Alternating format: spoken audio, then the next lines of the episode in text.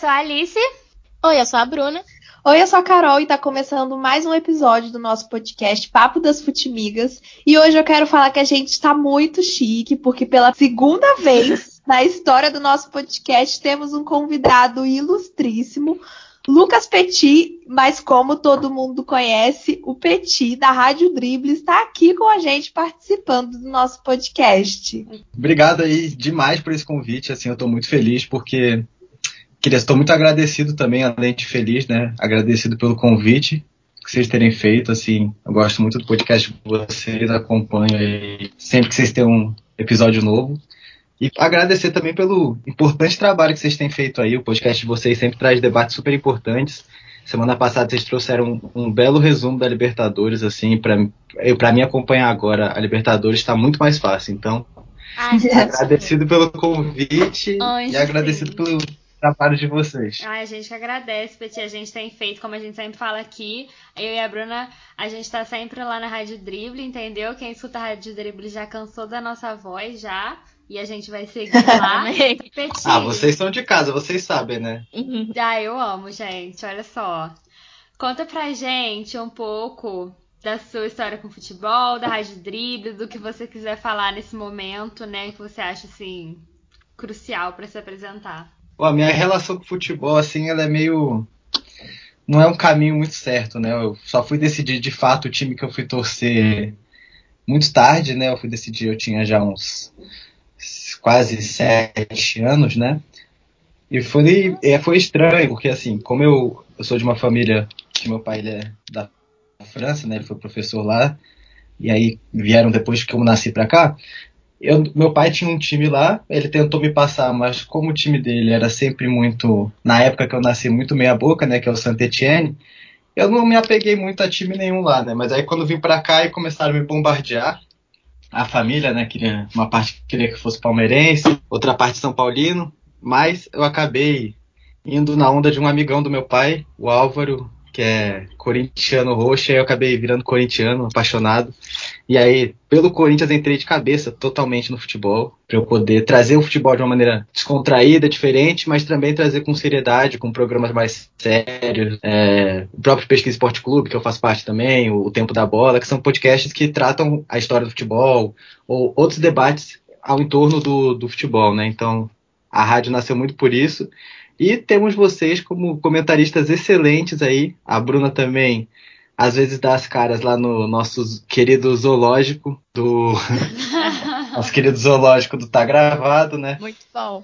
E é isso, a gente faz um pouco de tudo aí na rádio, mas principalmente futebol, porque, como eu disse, acompanha minha vida toda. Eu acho muito interessante a história de como você começou a torcer, assim. E acho que dos times de São Paulo fez a, a, a melhor escolha, assim. O, o mais que ao menos tem implicância. Vou dar. Vou te falar, eu virei corintiano assim decidido num Corinthians e São Paulo, onde eu estava na torcida do São Paulo no Morumbi, de frente para Gaviões. Foi um jogo que, que eu nunca vou me esquecer. É.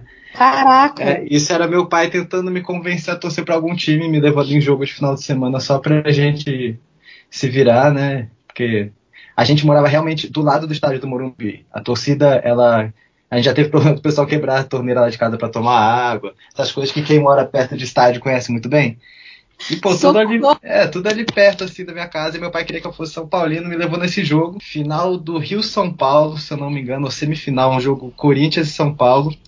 O, o Dida pegou três pênaltis do Rai nesse jogo. E o Corinthians ganhou de 3 a 2 e se classificou. E, tipo, a Gaviões na minha frente, naquela época, com uma festona absurda não tinha como não virar corintiano, né? Realmente. É, realmente. Assim, eu sempre tive.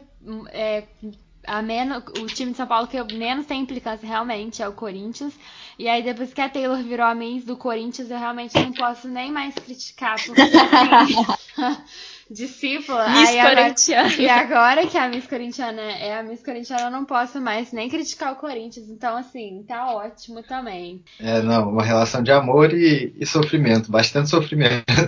Já esperem muitas vitórias esse ano, porque ela vai regravar todos os álbuns dela. São cinco tomara, álbuns. Então, assim, tomara. O Corinthians campeão mundial, no que depender, então assim, ó, vai levando. Não, é que a questão para mim é que ela tem que gravar antes de jogos decisivos. Se ela gravar antes do primeiro jogo do mata-mata, aí complica. Pra galera que talvez, provavelmente vai ficar 100% perdida, expliquem aí a relação entre Taylor Swift e Corinthians, essa relação futebol e pop que a gente ama. É, essa é a coisa que a gente mais ama no mundo. Temos aí, aparentemente, gente, é um estudo seríssimo, universitário, acadêmico, de que toda vez, né, desde 2006 que Taylor Swift lança alguma coisa, o Corinthians ganha o jogo de antes e o jogo de depois, não é isso? Quando Eu acho que é. Taylor o lança... antes e depois. É, Taylor lançou, minha filha, Corinthians tá no papo.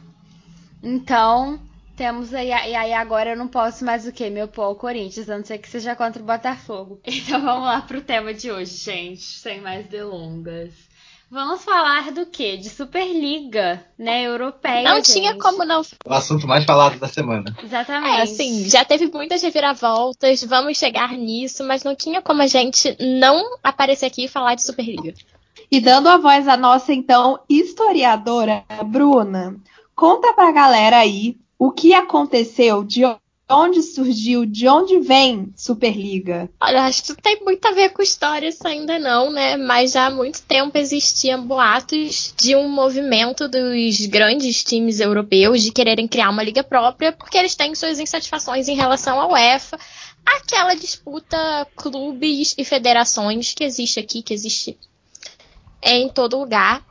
Mas nada tinha saído concreto, né? O que eu tinha falado um pouquinho até lá no meu Instagram é o futebol e o mercado, né? Porque se a gente parar para ver de onde veio essa ideia, quem seria o maior, ou é, né? Sei, o maior investidor da Superliga, um dos maiores, é um dos maiores bancos dos Estados Unidos. E a Europa passou recentemente por um momento em que vários times foram comprados por empresários. Enfim, tem times que têm realmente ações na bolsa de valores. Um negócio meio, meio doido. E aí, é, esses times estavam encabeçando um pouco e esse banco veio injetar dinheiro para transformar a competição europeia, a maior competição europeia, na Superliga, que seria ali uma coisa meio nos moldes das competições dos, fute dos esportes estadunidenses.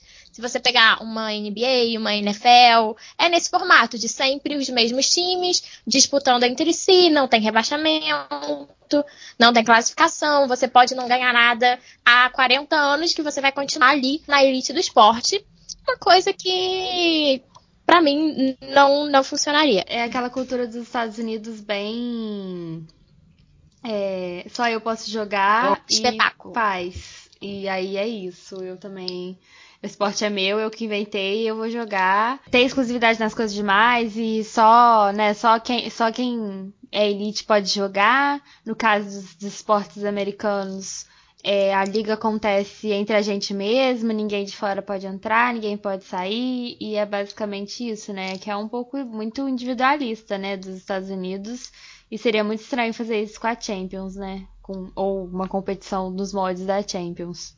É, eu acho que futebol é outra cultura, né? Então, foi o que eu tinha falado antes mesmo das novas questões aí da Superliga saírem, de time começar a dar pra trás, que seria bem difícil implantar isso, porque o futebol tem uma cultura mundial muito diferente da cultura de espetáculo. A dona comprou o esporte interativo, se eu não me engano, que é o mesmo, o mesmo pessoal do conglomerado que administra a TNT, e eles que eles pagam o dinheiro, eles pagam né, um- uma alta quantia para poder ter os direitos de transmissão da Champions. Então, para eles é, é uma relação de ganhar muito dinheiro, né? Para quem vai controlar esse monopólio e quem vai investir esse dinheiro vai ter um retorno muito alto, né? Senão eles não estariam investindo isso. É, eu queria saber da Bruna, assim, porque se, se- é, realmente imagino que seja esse mesmo conglomerado, né? E a gente está falando então de somas muito altas de dinheiro, né? Nesse, nessa, nessa Superliga. É, eu acho que é bem essa lógica do. Eles estavam tentando trazer essa lógica de mercado que os esportes dos Estados Unidos têm. Porque lá é, é tudo sobre o lucro, né? Então tem times que estavam aí na Superliga que, por exemplo, não estariam classificados para a próxima Champions. E isso, teoricamente, teoricamente não, né? Na prática diminui, vamos botar assim, o valor daquilo como mercadoria, daquele time como mercadoria. Então, a partir do momento que esses empresários dos Estados Unidos começaram a investir no futebol europeu, começaram a comprar times, vários deles têm times de, de esportes dos Estados Unidos, beisebol, enfim. Plantão Papo das Futimigas. A Superliga Ai. acabou de ser suspensa. Nóis.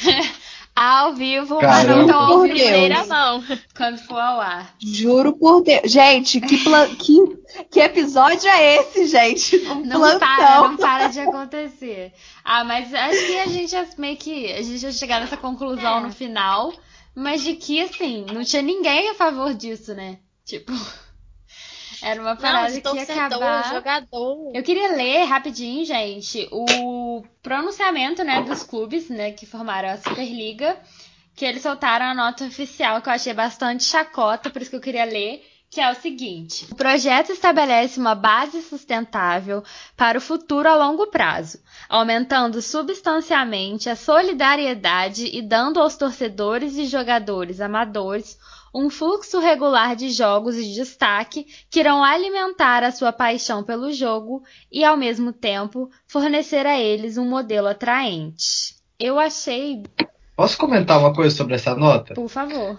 Que essa nota ela entra numa questão que, na minha opinião, é muito perigosa, assim, dos clubes levantarem, que é de que eles estão criando, porque foi essa narrativa principal, né? Que eles estão criando essa Superliga para tentar salvar os times nessa situação de que, na opinião deles, o futebol ia acabar se continuasse nesse monopólio. Ah, eu ia falar a mesma né? coisa. Só vai, Peixe, só vai, por favor. e aí, eles. É, então, e aí eles vêm trazendo uma questão como se eles fossem os caridosos que vão salvar e tal, sendo que a maior parte do dinheiro vai para eles. Hum. Eles têm um contrato de repasse, mas esse contrato de repasse, que se eu não me engano são 10 bilhões para as ligas nacionais, esse contrato de repasse, ele não estipula em quanto tempo esse dinheiro vai ser doado. É, doado não, né? Repassado para as ligas nacionais. Pô, isso cria um problema enorme, porque a UEFA tem todo um sistema de, de pagar as ligas nacionais, né, de repassar o dinheiro, que já é montado há anos, né? Então o dinheiro corre dos principais clubes e chega até a Romênia, até a Letônia, e aí esses times vêm sem, com, sem esse prazo estipulado, ou seja, você pode investir 10 bilhões em 50 anos. E aí isso é um dinheiro irrisório para manter esse futebol, sabe? No fundo é só só cara de pau, né? Falta um hora de peroba aí para eles escrever essa nota. Exatamente. Eu achei uma coisa também, assim, fazendo uma associação meio pobre, mas assim, foi, porque foi a primeira coisa que eu pensei quando eu realmente é, li essa nota, foi que é, me lembrou um pouco, né, aquele discurso de dos times amadores de futebol, né? Tipo assim, é, quando, quando veio aquela questão da profissionalização, né, na, na, durante a história do futebol, que é falar, ah, os, os times, se a gente né, dar muita abertura, fazer muito não sei o que,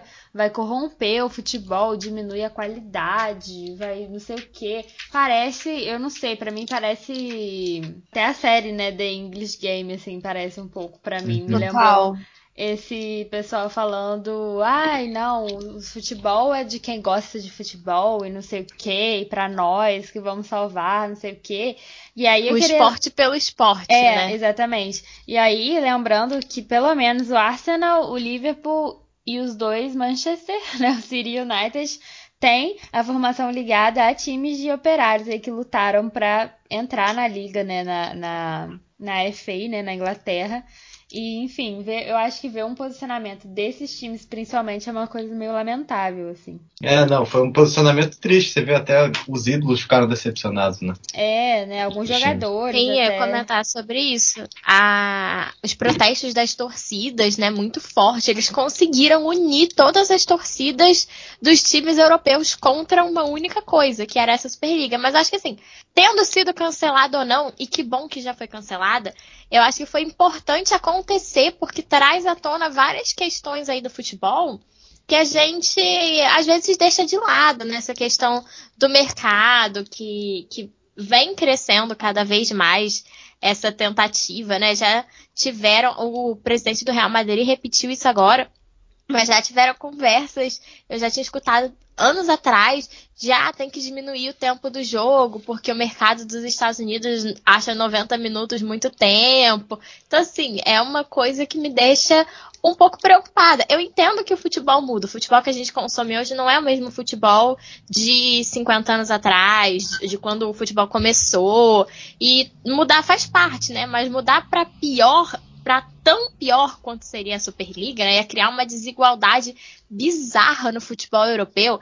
Eu acho que assim não tem o menor sentido e vai contra muito porque o futebol é um mercado, é um, um, uma forma de ganhar dinheiro para essas pessoas que estão no poder, para jogadores, enfim. Mas para os torcedores ele tem um, um significado completamente diferente. Exatamente. E uma coisa até que a Alice pontuou é a questão do, de lembrar um pouco aquela, aqueles episódios do The English Game, né? Que é uma série que a gente até já indicou e comentou sobre aqui nos, num dos primeiros episódios do nosso podcast. É que retrocede completamente a história do futebol, porque você vê o futebol nascendo um berço de homens ricos da elite e tal. E aí tem toda uma luta para os times de operários, para os times de fábricas que vêm de lá de baixo, que lutaram para conquistar. E aí, de repente, quando o futebol chega num patamar, entre aspas, mais democrático, e aí você retrocede, cria uma liga de, em questões especiais que remete muito ao antigo futebol, quando ele foi criado lá atrás. Então é uma coisa até que a Bruna comentou que é muito perigosa, né? Que que, que volta aí.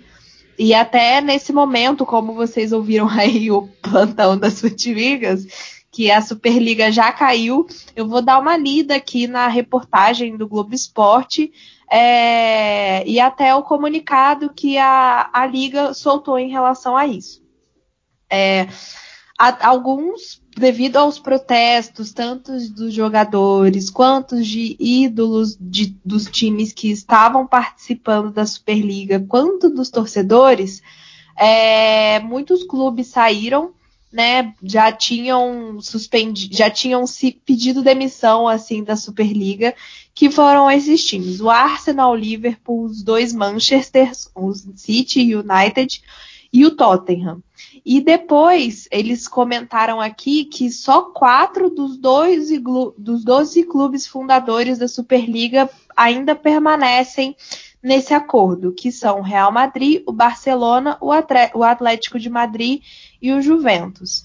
E a Liga lançou um comunicado dizendo que foi suspenso por hora, porque eles vão reconsiderar os passos mais apropriados para reformular esse projeto. E até então, a única coisa que a gente viu mesmo que deu uma segurada foi justamente o protesto dos torcedores, que foi muito importante, que é aquela coisa do risco do futebol moderno, que todo mundo fala, de transformar o futebol no mercado e tudo mais. E é, nessa terça-feira, eu tô lendo aqui na íntegra, na reportagem que saiu no Globo Esporte, nessa terça-feira, alguns personagens bem importantes fizeram é, super contra a Superliga e de times que estavam dentro ainda, como Guardiola, o De Bruyne e tudo mais. O próprio elenco inteiro do Liverpool se manifestou nas redes sociais super contra. E aí até então está suspensa a Superliga Europeia. Que assim, os torcedores são os grandes heróis de toda essa situação, né? A gente não pode esquecer isso nunca que tem, pode ter gente colocando a FIFA, a UEFA como nossa, conseguimos vencer o poder da Superliga aqui com a nossa instituição, mas a gente tem que reconhecer que os torcedores são os principais vencedores, né? Os heróis, quem realmente venceu essa questão. E que a gente tem que também entender que isso é só a ponta do iceberg, né? A gente tem muitas coisas ainda. Foi a primeira de muitas vitórias, eu espero, né? Acho que é um momento importante como a Bruna ressaltou, que mostra o poder que os torcedores têm frente a, a esse poderio né, do futebol. O futebol ainda, por mais que tentem tirar, ainda é um esporte do povo, né? Então a galera que defende essa Superliga aí deve estar tá mordendo o beiço agora, né? De raiva. Ah, com certeza. Inclusive, Mas acho Eu só ia falar que esse maravilhoso. Nosso queridíssimo protegido de Bruninho fez um pronunciamento lindo, inclusive, contra a Superliga, né? Craque aí do Manchester City, que eu fui ver agora. Que a gente Pode fala muito de FIFA e tal, UEFA, como elas são corruptas. Eu acho que assim, a gente tem que lembrar que FIFA e UEFA são quem tá patrocinando essa Copa no Catar, né? Com pessoas trabalhando como escravos e um grande, um alto número né, de pessoas mortas trabalhando. E a UEFA é aquela querida instituição que pega 50% dos seus ingressos da final e distribui entre CEOs, políticos, grandes empresários, donos de clube, torcedores ilustres, e deixa só 50% do estádio para o público. Né? Então a gente tem que entender que essa foi a primeira vitória e a gente tem que partir para outras propostas aí de briga, né, para derrubar e continuar com futebol pra gente. É claro, porque é muito fácil nesse momento, tipo assim, você que torcedor europeu, sei lá, que não tá muito informado, falar tipo assim, ah, vamos fazer um campeonato que é contra a UEFA, né? Acho que é tipo, inicialmente você pensa, pô, de repente é isso aí, né? Mas você vai ver, né, quando você entra, né, no, no que é a proposta da Superliga, é uma coisa pior que a UEFA, né? Então, assim, não é por aí que vai resolver, né? Então, nem, nem, nem na questão da UEFA, nem se isso fosse colocado em outro continente, enfim. Né, da... E Alice? Oi? Só uma coisa, assim, eu tô falando mal da FIFA e da UEFA, mas não é uma questão, nossa, eu quero que acabe a FIFA e a UEFA. É, exatamente. Cara, eu não acho, é eu isso. acho a FIFA e a UEFA são instituições importantes para regular o futebol. O futebol precisa disso. Sim. Só que elas precisam ser instituições que não sejam, que se, não sejam regidas por pessoas corruptas, né? E precisam de um comitê hoje, imediatamente, né? Os torcedores podem, inclusive, reivindicar isso. Um comitê independente que faça uma investigação anticorrupção na UEFA Sim. puna quem tem que punir, na FIFA também, e aí, pô, resolve esse problema, porque são instituições importantes, pô, a FIFA mesmo reconhece mais países do que a própria, do que a própria ONU. Então isso é muito importante, porque você ter o seu país reconhecido como um território, você poder representar ele e tal, isso é muito importante para um povo também, né? Eu trabalho com refugiados, então essa é uma coisa que eu já ouvi bastante, né? Exatamente, cara. E é uma coisa que eu ia puxar aqui depois, é, justamente que uma das ameaças, entre aspas, assim, da UEFA, né, foi falar, ó, quem topar essa parada vai não vai poder, né, representar os próprios países nas seleções. É, e assim, eu acho que a gente tá, pelo menos aqui no Brasil, né, nos últimos anos, muito acostumado a diminuir a importância que os jogadores ainda dão para a seleção, né? Porque, enfim, a seleção brasileira tá passando aí por um novo processo de, de significados, né? Eu já falei várias vezes desse artigo aqui, mas é porque eu acho que é muito bom. Tem um artigo da Simone Larrube Guedes que ela fala, ela usa o conceito de sequestro do verde e amarelo. E eu vou roubar o conceito dela para usar aqui, né? A gente está passando por um momento desse de novo. Mas para os jogadores, ainda, não só para os brasileiros, ainda é uma questão muito importante você poder representar a sua seleção, você ser chamado para jogar pela seleção. Então eu acho que. É, não sei se a FIFA ia cumprir com essa ameaça, porque a FIFA mudou de tom diversas vezes nesses poucos dias. Mas eu acho que foi importante é, essa, essa questão ter surgido, porque a gente tá com uma mania de olhar como se fosse uma coisa menor. Até porque a, a questão dos nacionalismos, enfim, tá tudo sempre mudando.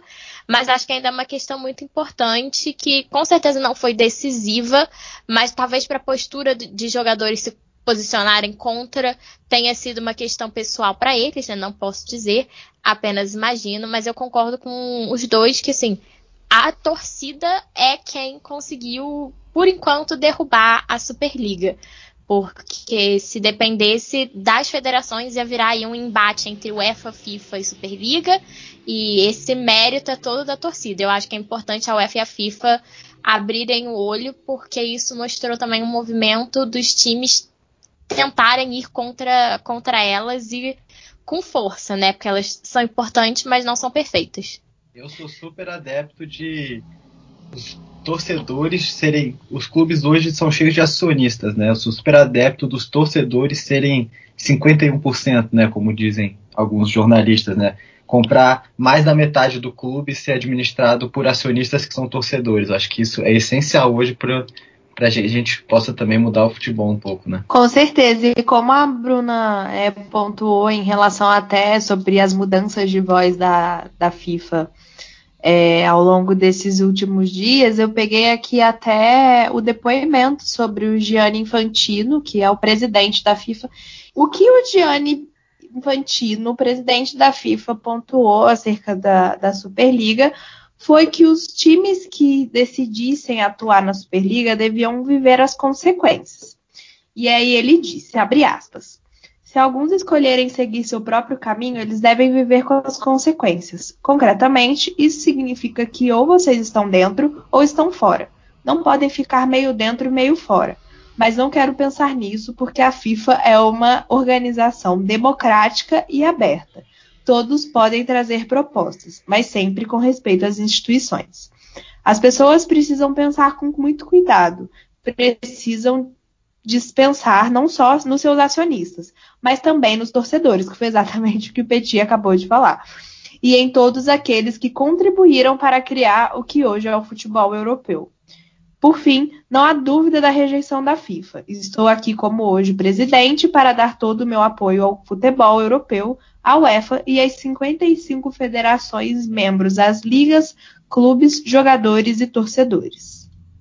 Fecha a. A FIFA fez um pronunciamento também entre esses dias que eu achei muito é, hipócrita, né, da parte da FIFA, mas é o que a FIFA deve fazer, né? Eu sou a favor de que mude algo dentro da FIFA para que ela possa fazer isso, não que a FIFA seja desmoralizada, que é, é a FIFA se posiciona firmemente em favor da solidariedade no futebol e de um modelo de redistribuição mais justo, que é justamente o que a FIFA não faz.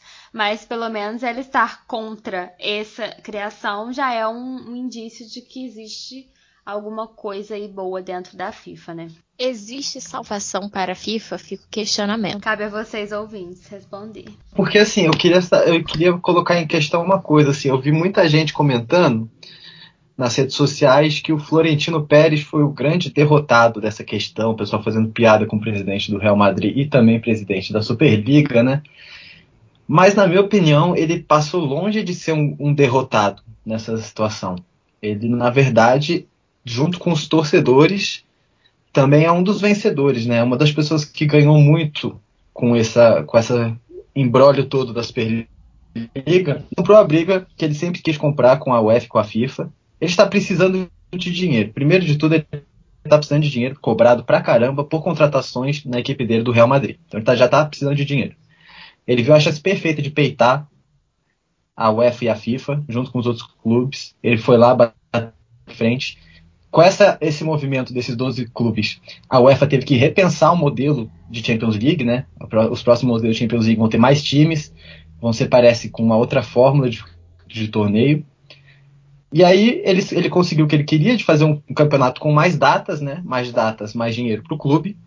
Ele conseguiu o que ele queria, mais jogos importantes, porque os times grandes vão jogar todos entre si, duas vezes pelo menos.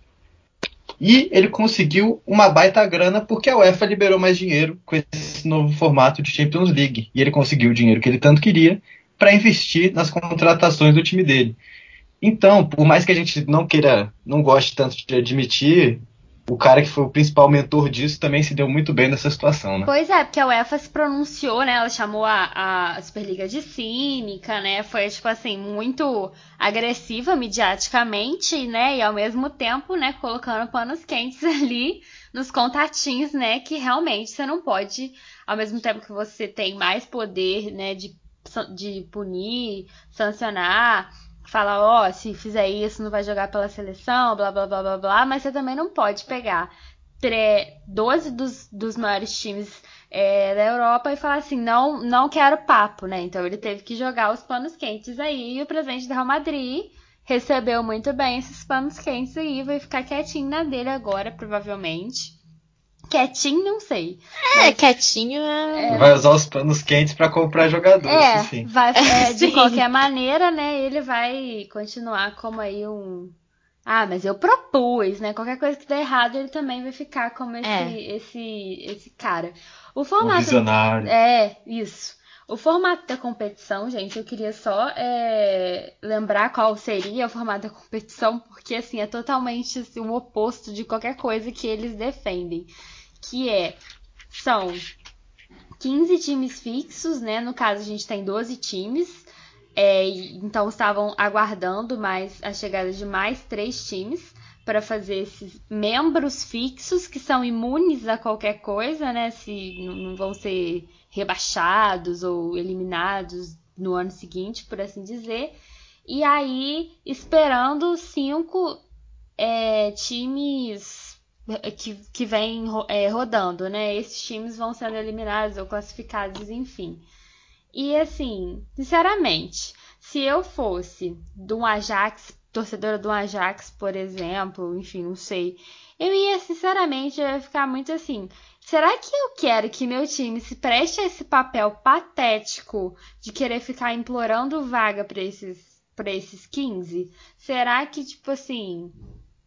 É isso, isso não é afetado demais? Eu prefiro ficar. Mas Alice. Diga. É, essa, pelo que eu entendi, talvez eu esteja muito enganado. Eu posso estar mesmo, porque eu li muitas informações hoje, eu posso ter me perdido. Mas não seria por uma espécie de classificação de rendimentos classificados ou eles são só convidados? Isso que eu não entendi também. Não, seria por. É classificação por rendimento. Por rendimento, por rendimento, mas assim, a vontade de participar da competição mesmo, que eu digo, sabe? Não é nem. Eu não iria. É Iria pra Champions League, tô nem aí. É, sabe? É uma coisa assim, eu, eu como torcedora ia ficar assim. Por que que, por que, que sei lá, você do, do Liverpool fez um campeonato bosta e você vai ficar e, e eu vou ser rebaixado, sabe? Sendo que meu time tem história, é, gran, é campeão no meu país, tem toda uma tradição, aí não, você e é você é uma coisa que não e é você sentido. afirmar também que ah, só esses 15 times, só esses 12 times são os grandes times da Europa. É, Sendo exatamente. que assim, muitos times, a Alice já mencionou o Ajax, muitos times que têm grandes histórias no futebol não foram chamados para participar, né? Como é que você vai dizer que, que eles não são grandes times, que os grandes da Europa são só esses 12? É uma coisa que, assim, pro futebol não faz o menor sentido. Não faz, realmente. É, é uma coisa que. É, e eles falam, ah, não vai agregar e não sei o quê. Gente, para mim isso não agrega em nada, né? Vai dificultar, por exemplo, o aparecimento aí de times que disputam a Champions pela primeira vez ou fazem campanhas brilhantes, que isso nunca mais aconteceria, né? Simplesmente classificariam ali os que quase foram chamados ficaram ali na Berlinda e os times médios da Europa nunca iam participar de uma Champions na vida, do, do, da Superliga na vida, né? Nunca, nunca ia acontecer. Ia ser uma coisa completamente limitada. Que eu lembrei de um caso que aconteceu aqui mesmo no Brasil, é, alguns anos atrás. Óbvio que não tem o mesmo cunho tal, é, mas são semelhantes que foi a criação daquela primeira liga, vocês lembram? Infelizmente, porque quem é que estava metido, né? Como sempre nessa história. Como sempre. Pois é, pois é. Quem? Seu time. Quem será? Bruno. O seu time. O Império do Mal. Aquilo, aquela foi uma bizarrice sem tamanho, né? Não foi pra como frente, é, né? Como é a Superliga. Então, esperamos que assim como a primeira liga, mas a primeira liga ainda chegou a acontecer por dois anos, foi. né? Graças a Deus a Superliga não vai chegar, porque a gente aqui no podcast a gente tem fé. Então, os torcedores aí fizeram um excelente trabalho.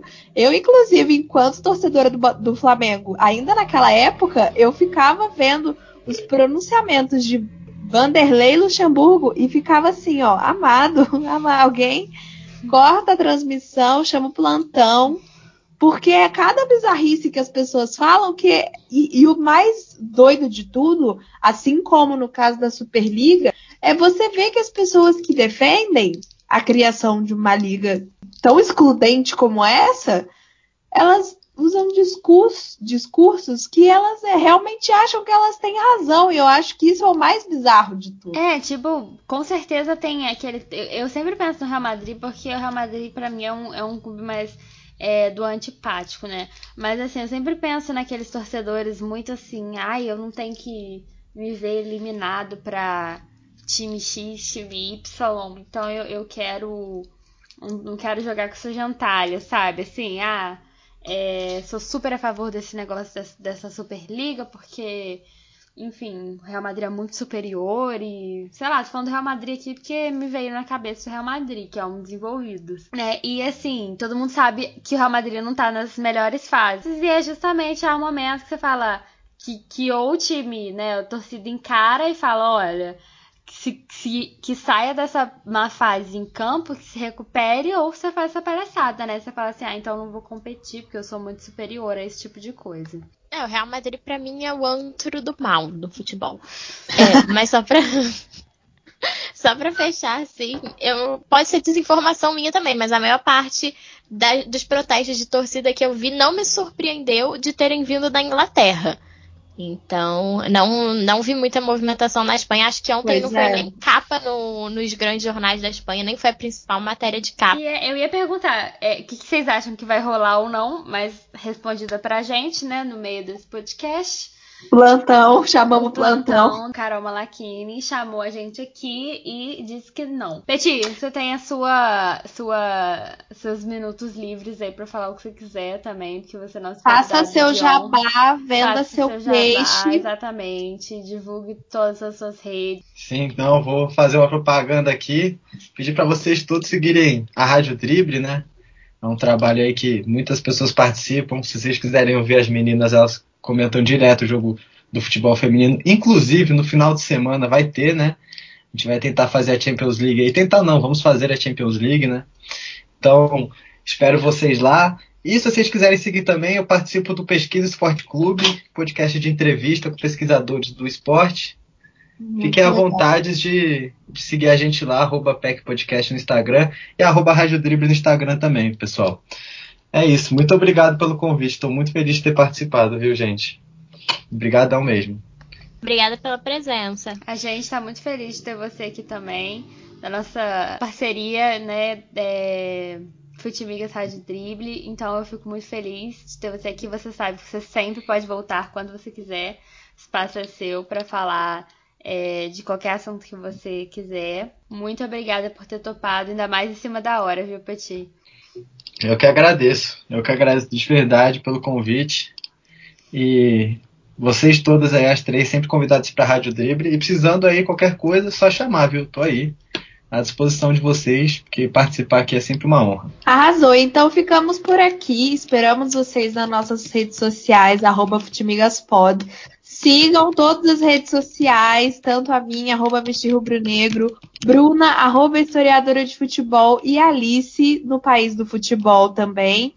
Todas as redes sociais aí do Petit, tanto de ambos, tanto do podcast quanto da Rádio Drible. E também um beijo especial para o pessoal da Rádio Sintonia Esportiva que nos ouve às sextas e segundas-feiras.